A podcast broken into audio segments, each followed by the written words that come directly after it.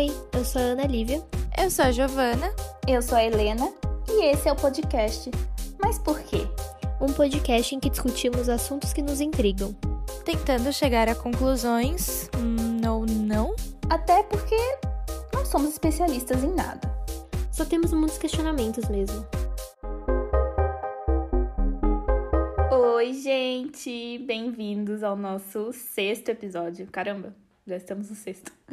Hoje a gente vai falar sobre um assunto bastante recorrente nesses últimos tempos, que é sobre a cultura do cancelamento. Bom, só para lembrar vocês, aqui é a Helena. Eu sou a Giovana. E eu sou a Ana Lívia. E o que é essa cultura do cancelamento? É um boicote coletivo por uma personalidade que é considerada famosa, seja muito famosa ou menos, e é quando essa pessoa fez ou falou alguma coisa que o público dela ou um outro público achou errado, principalmente quando é relacionado a algo que seja preconceituoso e dos temas mais ativistas que a gente tem visto ultimamente. E o dicionário americano Merriam-Webster, ele classificou como destruir a efetividade, força ou validade de uma figura midiática, política ou até mesmo marcas e instituições. Então, o termo se tornou tão recorrente e está tão em pauta na mídia que até um dicionário americano que é renomado fez uma definição formal. Esse termo vem crescendo à medida que os consumidores estão se sentindo cada vez mais empoderados de postar as coisas na internet, de mudar o que está acontecendo no mundo. E os consumidores fazem isso para deixar claro para as empresas, para marcas e para as pessoas que eles não gostam do que elas estão fazendo. E a gente pode perceber também pela relevância desse tema que o ativismo como um todo vem mudando nesses últimos anos. Então, antes a gente ia pra rua, protestava, levantava cartaz para falar das nossas bandeiras, e agora até por essa voz mais individual, o coletivo ganhando mais força quando essas pessoas se unem, porque é mais fácil de se unir através da internet. Agora o ativismo ele tá sendo todo sobre essas experiências compartilhadas. Então, o ativismo está se manifestando através de posts que você pode compartilhar no seu stories e de temas que você pode estar sempre levantando através das suas redes sociais. E outra manifestação de quão forte está sendo essa cultura do cancelamento é que ela foi eleita como termo do ano pelo dicionário Maguire, que todo ano ele fala expressões e palavras que influenciaram o comportamento humano, para a gente entender como a escala disso está tomando proporções que vão além do Brasil e são, na verdade, até mundiais. E depois dessa explicação extremamente completa da Giovana, vamos para alguns exemplos de pessoas canceladas. Então, nossa, é até estranho, né? Assim, a gente tem pessoas que sabemos que são canceladas, e algumas delas são, por exemplo, a Pugliese, Gabriela Pugliese, o Biel e a Anitta. E, na verdade, assim, a cultura do cancelamento está sempre à procura de novas vítimas. E ser cancelado se tornou um grande medo, né, para pessoas que se expõem na internet. Tanto que a gente até falou disso, acho, no nosso primeiro episódio, que foi porque que a gente não começou antes, a gente até menciona que a gente tem o medo do cancelamento, porque você não. A gente vai chegar mais. Vai falar um pouco disso mais pra frente, mas você não tá meio. Você, as pessoas na internet não têm mais o espaço para errar, basicamente. Então é muito mais fácil ser cancelado atualmente. Sim, e eu acho que as pessoas às vezes não sabem distinguir o que é uma crítica do, do que é o cancelamento. Porque. E eu acho que é importante a gente reforçar isso várias vezes. Todo mundo erra, certo? A gente erra todos os dias. E é bom receber críticas construtivas para a gente aprender de fato em que lugar a gente está errando. É, se você for olhar 10 anos atrás, como é que era a nossa mente, o que, que a gente falava, o tanto de bosta que a gente já deve ter falado, já deve ter escutado de outras pessoas e era considerado ok. Nossa, gente, vai ser tudo cancelado hoje em dia. Então acho que é importante fazer essa diferença, assim. E esse movimento de linchamento de uma pessoa, eu acho que pode ser muito prejudicial também, porque talvez ela nem consiga aprender com esse erro dela se ela for somente excluída, sabe? E não for chamada para um debate, para uma conversa de verdade. Sim, e uma coisa que a gente estava até conversando antes de começar a gravar é que é muito importante a gente também entender o nível de erro que essa pessoa cometeu para estarem cancelando ela. Uma coisa é você, sei lá, chegar a notícia de que alguém cometeu um, um crime, que alguém, sei lá, estuprou uma outra pessoa, assim. Isso não é uma questão de cancelar, isso é uma questão de essa pessoa deveria ser presa. Então, é muito diferente e existem níveis e níveis. Tipo, ah, meu, uma pessoa foi racista. Tipo, é óbvio que isso passa de um nível básico de, putz, falou uma merdinha.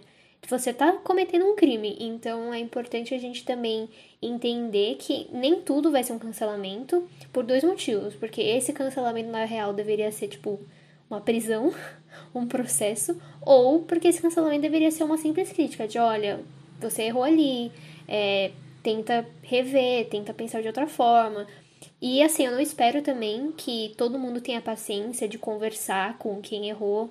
É, eu vejo direto pessoas do movimento negro falando: olha, a gente não tem mais paciência para explicar. Tipo, cara, não é possível que em 2020 eu tenha que te explicar que falar X ou dizer X, enfim, agir de tal forma é racista. Então, eu entendo completamente que alguns grupos da sociedade não tenham mais esse saco, essa paciência de explicar. E não nem exijo que, que façam isso, mas é importante talvez quando. Quer dizer, na verdade é importante quando é um erro mais simples, quando é um erro que não é, no caso, criminoso, que a gente fale, que a gente critique de uma forma a buscar que a pessoa melhore. E não para buscar que ela seja excluída da nossa sociedade. E também tem uma questão muito grande do contexto que essa pessoa está incluída. Então, do quanto de acesso à informação ela tem, claro que tem várias coisas que são é, preconceituosas que, assim, é impossível que você não saiba, igual isso. Não vou te explicar porque você já deveria saber. Porque tem coisas que não é de só da elite que você saiba, algum termo específico, alguma coisa que você necessite de algum conhecimento extra.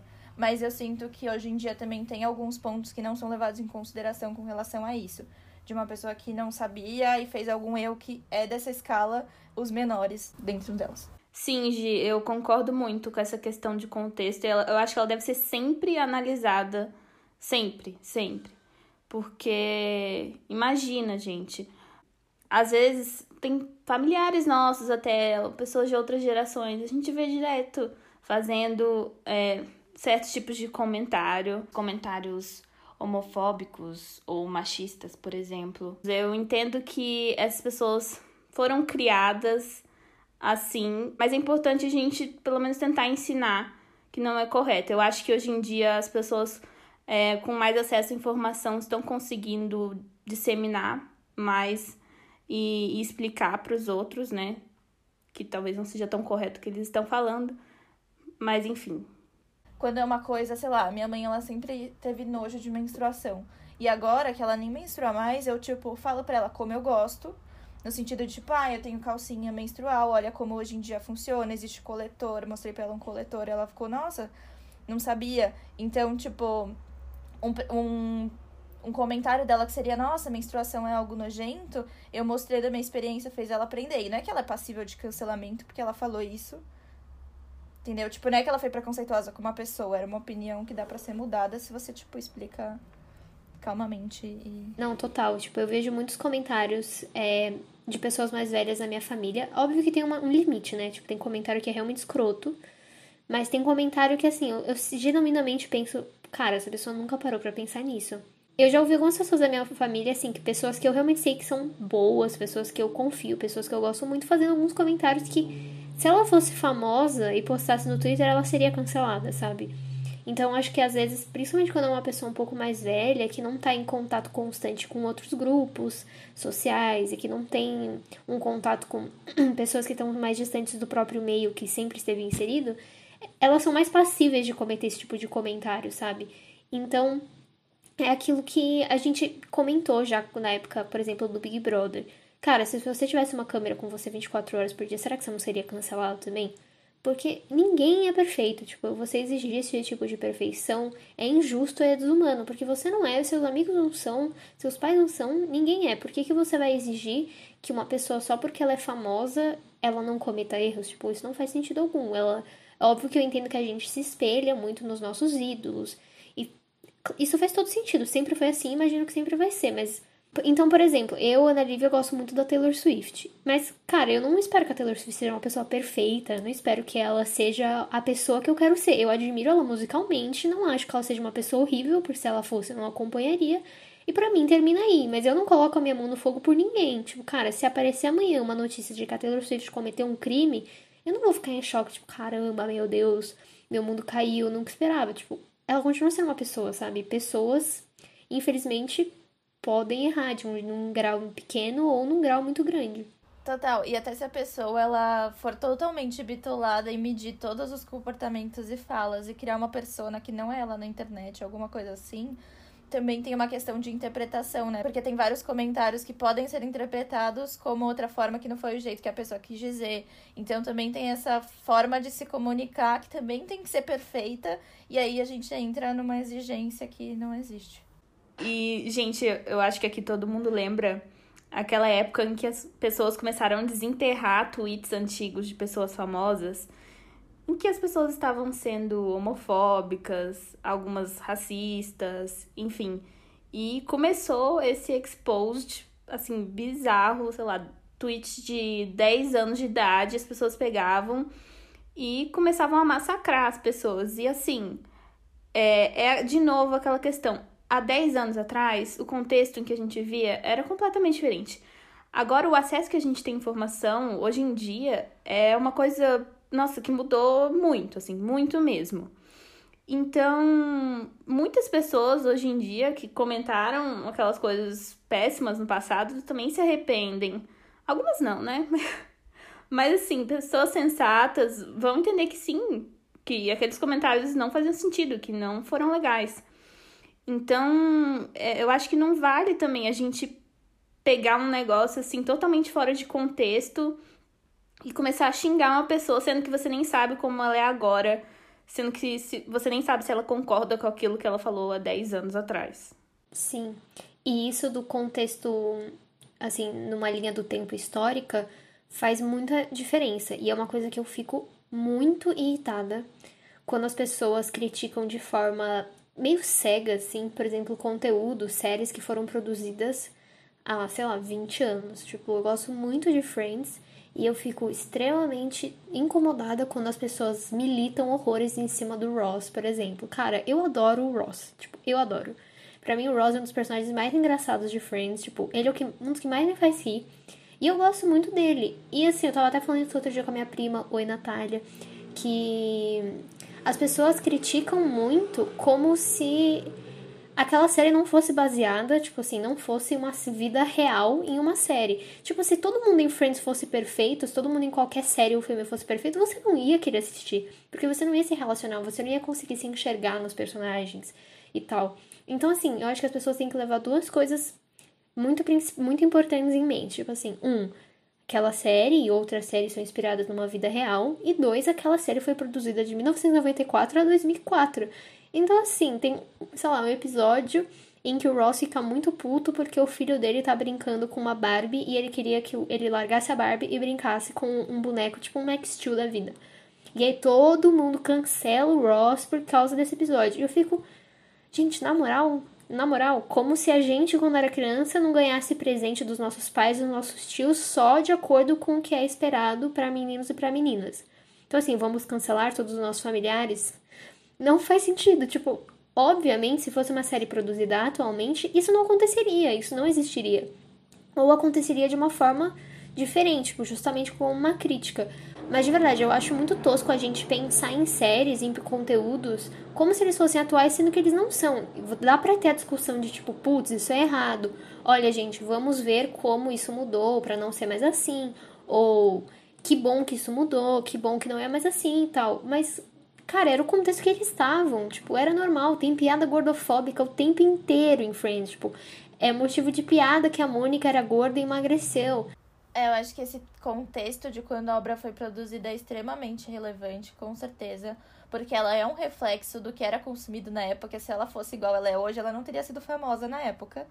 Provavelmente teve alguma série que tentou quebrar alguns padrões e ela não ficou famosa porque talvez ela era muito pra Frentex. Não sei. Então, né, temos que levar isso em consideração. Mas tem uma questão que eu acho que é muito delicada, que ah, é um debate eterno, né? Que é a questão de separar o artista da obra dando um exemplo, que aí não é a série que tá errada, que tem algum comportamento, mas quando você gosta de algum conteúdo que foi produzido e aí depois que esse conteúdo já foi produzido, estabelecido, o autor que fez ele vai e faz alguma besteira e você fica, nossa, será que isso anula o que eu senti? isso, enfim, né? Dando um exemplo que tá muito em pauta agora, a questão do Harry Potter, porque a J.K. Rowling fez alguns, alguns vários, comentários transfóbicos recentemente, tipo, perdeu a chance de ficar quieta, falou várias. E, assim, o público de Harry Potter, obviamente, é, tá nesse dilema cancelou ela, mas ao mesmo tempo a gente cancela Harry Potter porque isso não anula o fato de que foi um filme que fez total sentido e ele ajudou muitas pessoas. Então, nossa, essa pessoa tá cancelada, ela não deveria ter existido, porque, tipo, ela existiu não, e por fez... favor. Então, é muito um dilema que, assim, eu acho que não tem uma resposta. Mas é um ponto super importante de refletir e entender o contexto mesmo, acho que. E também não foi uma obra de uma pessoa, né? Não foi ela que fez, gravou, atuou, fez tudo. É, a questão é que ela escreveu os livros, né? Acho que isso que é o que, é o que mais dói. Tipo, se ela não tivesse tido a ideia, não existiria nada. Mas é uma coisa que eu fico muito chateada. Tipo, eu sou muito fã de Harry Potter desde sempre. E eu admirava muito a J.K. Rowling. Tipo, eu queria. Nossa, eu queria ser a J.K. Rowling quando eu crescesse, quando eu era mais nova. Então, para mim, foi muito decepcionante quando. Nem só agora, tipo, já tem um tempo que ela tem feito uns comentários toscos assim. E agora ela, tipo, chutou o pau da barraca, né? Tipo, surtou fazendo vários comentários muito transfóbicos, assim, ridículos. Tanto que o elenco principal de Harry Potter, todo mundo falou, se manifestou contra ela. Tipo, cara, eu queria que vocês entendessem que esse não é um posicionamento nosso, sabe? Tipo, é uma, um surto dela. Harry Potter foi e segue sendo muito importante na minha vida. E o que eu comecei a fazer, tipo, cara, eu continuo gostando igual. É, acho que tem coisas que podem ser criticadas nos livros, tal, tem alguns pontos que podem ser analisados e não tem problema, tipo, não tô falando, ai, ninguém pode criticar a série, tipo, não é isso, longe disso. Mas eu, Ana Lívia, não vejo o cenário onde isso vai deixar de existir. Tipo, eu não lembro de existir sem Harry Potter. Tipo, meu irmão mais velho gostava quando eu era bem pequena, então para mim sempre esteve lá. Foi um dos primeiros livros que eu li, tal. Mas eu não sigo mais a J.K. Rowling em nenhum lugar, não vou mais acompanhar ela. Se ela lançar livros novos, não vou comprar, não vou consumir. Mas é muito difícil, tipo, eu acho que se a obra tivesse traços dessa transfobia, talvez que, sei lá, a gente não percebeu quando a gente era criança, e agora aos 20 e poucos anos a gente tá relendo e vendo, putz, Harry Potter sempre foi transfóbico. Aí eu acho que mudaria um pouco, sabe? Que nem a questão do Monteiro Lobato. Tipo, os livros do Monteiro Lobato, a gente não tem como negar que moldaram várias gerações. Tipo, várias gerações de crianças foram ensinadas a ler com Monteiro, livros do Monteiro Lobato. E hoje a gente tem plena consciência de que os livros dele eram extremamente racistas. Tipo, extremamente racistas. E é diferente, assim. Eu acho que a minha visão é que não dá para negar que ele foi muito importante. Sítio do Pica-Pau Amarelo, tipo, fez parte da infância de muita gente, tipo, daí, sei lá, dos nossos pais até a gente. Exato, eu era muito fã também. Então eu acho que não tem como negar que foi importante. Mas continuar dando Monteiro Lobato para crianças lerem na escola, não acho que seja o certo, porque a gente não quer que nossas crianças sejam racistas. Sei lá, mas é difícil. É, acho que desde sempre tudo foi muito politizado, assim, mas agora isso está sendo com certeza discutido mais abertamente e a gente tem um contexto de bipolarização em tudo, assim, principalmente em questões de política. Então, acho que não, a gente não precisa nem explicar o contexto que a gente está vivendo, de que ou você está com é, certo partido ou certa ideologia, ou você tá totalmente contra, é tudo muito 880. Mas no cancelamento é muito isso. Ou você tá com esse artista e aí você tá defendendo uma atitude, ou você não tá com ele e você é do lado que tá, entre aspas, correto, porque é o que tá cancelando e tá mostrando que você, entre aspas, né, é melhor do que essa pessoa que você tá cancelando, porque você não cometeria esse erro porque ela é tem uma responsabilidade muito grande, sendo uma pessoa pública, e se você tivesse no lugar dela, se você tivesse essa responsabilidade, fosse famoso, você não ia fazer isso. Então, a gente também tem esse sentimento de superioridade que vem como decorrência dessa bipolarização. Sendo que, como se as pessoas não fossem passíveis de crítica também, elas são. Todos somos, né? Então, é, eu sinto muito que tem algumas pessoas que realmente querem querem cancelar, querem entrar nessa onda para mostrar também, tipo, um posicionamento. Eu sou contra isso, eu sou uma pessoa boa e, fim, tipo, eu não erro, sabe? Eu tenho esse sentimento. É impossível abraçar todos os movimentos existentes. Eu acho que até hoje em dia, cada dia surge um movimento novo que a gente vai aprendendo e ramificações de movimentos, surge novas lutas dentro de movimentos que já são existentes. Então, às vezes, tem um erro que é muito específico de um movimento e você acaba descobrindo que isso foi errado dentro dele, sendo que você nem sabia que ele existia, né? Eu não sei se vai ser muito viagem para vocês, mas eu tava aqui pensando e conversando aqui com umas pessoas também que essa edição do BBB, né, o BBB 20, parece que todos os participantes ali, vamos botar como quase que personagens, foram escolhidos assim extremamente a dedos. Então a gente tinha o grupo dos machos escrotos, né? E das fadas sensatas. E cara, isso gerou uma repercussão tão tão grande para Globo, né, em que toda semana uma dessas pessoas era cancelada e aí a internet ia loucura, né, cancelando fulano, ciclano, é, ora um era racista, ora outro era homofóbico, ora ele melhorou e eu amo essa pessoa, então eu acho que até é possível meio que lucrar em cima dessa cultura, se vocês forem para, para pensar bem porque ela gera uma audiência, assim, muito grande. É, todo mundo quer opinar e no, no BBB você elimina uma pessoa. Sim. Então, tem muito, tipo, eles estão te incentivando a escolher um Exato. lado e não gostar do outro lado e reforçar porque você não gosta. Nossa, é muito isso, tá alimentando a bipolarização, tipo, ao máximo, assim. Gente, esse Big Brother foi muito intenso, assim, tipo, intenso. Teve dias que parecia que tava rolando uma guerra. E é muito isso, sabe? Ou você tá de um lado ou você tá do outro, não existe meio termo, e você não dá sua opinião significa que você está do lado do opressor, sabe?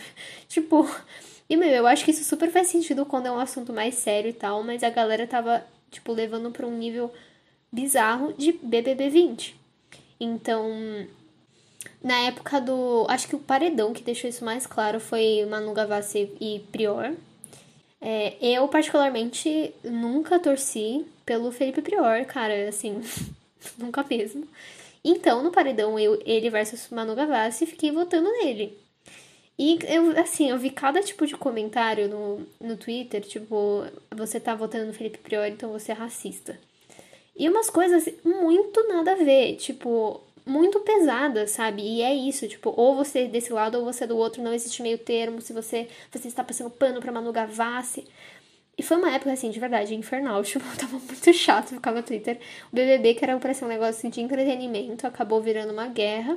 E é totalmente isso que a Helena falou. As únicas pessoas que saíram ganhando com isso foram, tipo, a Globo, que não é uma pessoa, mas enfim. A Globo e esses ex-BBBs agora, que, tipo, passou toda essa onda e eles continuam ganhando dinheiro, sabe? A maioria deles, tipo, meu, Rafa Kalimann fechou um contrato com a Globo, vai fazer novelas. Então, a gente se estressou horrores e, tipo, arranjou briga. Teve gente do meu ciclo que eu achei que eu realmente não fosse mais falar, porque, tipo, me chamaram de racista. Mas passou e a gente, tipo, meu, se estressou horrores por um negócio que totalmente armado. Tipo, não tô falando que, ai, eles agiram de acordo com um roteiro. Mas não, mas tipo, a, é o que a Ana falou, a seleção de pessoas ali não foi à toa, sabe? Tipo, no vídeo de inscrição. Não no vídeo de inscrição, mas aquele vídeo prévio, sabe, para você conhecer os participantes. Da Marcela, eu lembro que ela já falava, tipo, que não se dava bem com um homem muito machão, muito hétero. Tipo, gente, não é à toa que ela e Radisson estavam na mesma casa, sabe? E o BBB é super um experimento humano que a gente consegue ver as atitudes, né? E, e, como elas mudam rapidamente. Então, quando ele começou, todo mundo amava a Marcela, achava ela muito fada sensata. É até por isso que ela já falava desde o começo esse posicionamento de eu odeio machão hétero e tudo mais. E aí teve aquela polêmica que uma das pessoas que estavam na casa, Boca Rosa, ela não escolheu um lado direto quando ela entrou, ela queria ouvir o lado dos meninos. E por isso ela acabou sendo cancelada. Então, até teve hashtag Boca Rosa cancelada. Ela perdeu 200 mil seguidores. A marca dela, da Paiô, sofreram um boicote gigantesco. E no final, todo mundo já não aguentava mais a Marcela. Sendo que isso foi o quê? Um, um intervalo de dois meses, um, um mês. mês. Um... É, um mês. Exato. Um mês. E mudou completamente. Agora tava todo mundo votando pra Marcela sair da casa que ninguém aguentava mais. Então é muito louco, porque a gente muda essa opinião e vai, vê muito essa mudança da massa, né? Todo mundo do nada mudou essa opinião Muito doido. Sim, e o cancelamento é total um movimento que a gente falou lá no começo, né? É tipo um movimento de grupo. Tanto que já vi direto no Twitter a galera, alguém faz alguma coisa meio errada e aí alguém fala, agora até brincando, tipo assim, gente, vamos cancelar o fulano? Tipo, você não fala sozinho, tipo, não ah, é eu não quero mais... com isso, sabe? É, meu, tipo, ah, eu não vou mais consumir o conteúdo da fulana. Tipo, não, gente, vamos juntos cancelar, porque eu acho que quando você tá em grupo, você sente mais que você tá certo, sabe? Tipo, bom, você tem todas essas pessoas comigo cancelando, então não, não tô errado, né? Sei lá, é meio. É bem problemático, né? É muito efeito manada. E eu queria aqui deixar um, uma reflexão para vocês, né? Se todo mundo conseguisse ver o que você faz e fala toda hora, você também seria cancelado? Tipo, sério, pensa bem. É, você realmente se acha o mais sensato, a mais sensata de todos, assim. Eu vejo vários memes na internet, tipo assim, ai, nossa, se alguém pegasse meu celular, conversa com meus amigos, eu ia ser cancelada na hora, sabe? Então, tipo, será que você tem todo esse poder todo pra cancelar alguma outra pessoa também? Eu acho que a linha é muito dessa, tipo, aplicar pra gente e ver se faz sentido. Porque, por exemplo, um crime, alguma coisa super séria, igual a gente falou, tipo, obviamente essa pessoa tem que ser cancelada e presa, né? Então, eu acho que tem que ter esse, essa escala de níveis e essa percepção de se fosse com a gente, se é um comentário que a pessoa não teve contexto ou estudo, enfim. E lembrar também, que é o que a gente falou mais cedo também, tipo, não é porque a pessoa é famosa, não é porque a pessoa é pública que, mano, ela tem a obrigação de ser perfeita, sabe? É, ninguém. Tem tanta gente que fica famoso do nada, da noite pro dia. E você não tem essa responsabilidade, sabe? Ninguém tem. Eu já falei isso algumas vezes, tipo, cara, a única pessoa que talvez tenha sido perfeita era, tipo, Jesus, sei lá. Então, tipo, acho que tá todo mundo passível de erro e não julgar o outro de uma forma que você não se julgaria, sabe? Sim, é, não é evitar de fazer uma crítica, mas não é sair cancelando, é tentar explicar, né? Pontuar como uma crítica, não só cancelei essa pessoa, agora foi deletada do planeta Terra. Bom, gente, espero que tenham gostado da conversa de hoje. Era um tema que a gente estava querendo falar há muito tempo e foi bem legal e enriquecedor ter essa conversa hoje. E obrigada por ter escutado até aqui. Tchau, gente. Muito obrigada. E acompanhe a gente nas redes sociais. Somos arroba podcast mais PQ no Instagram e no Twitter. Sim, muito obrigada. Tchau e até o próximo Porquê.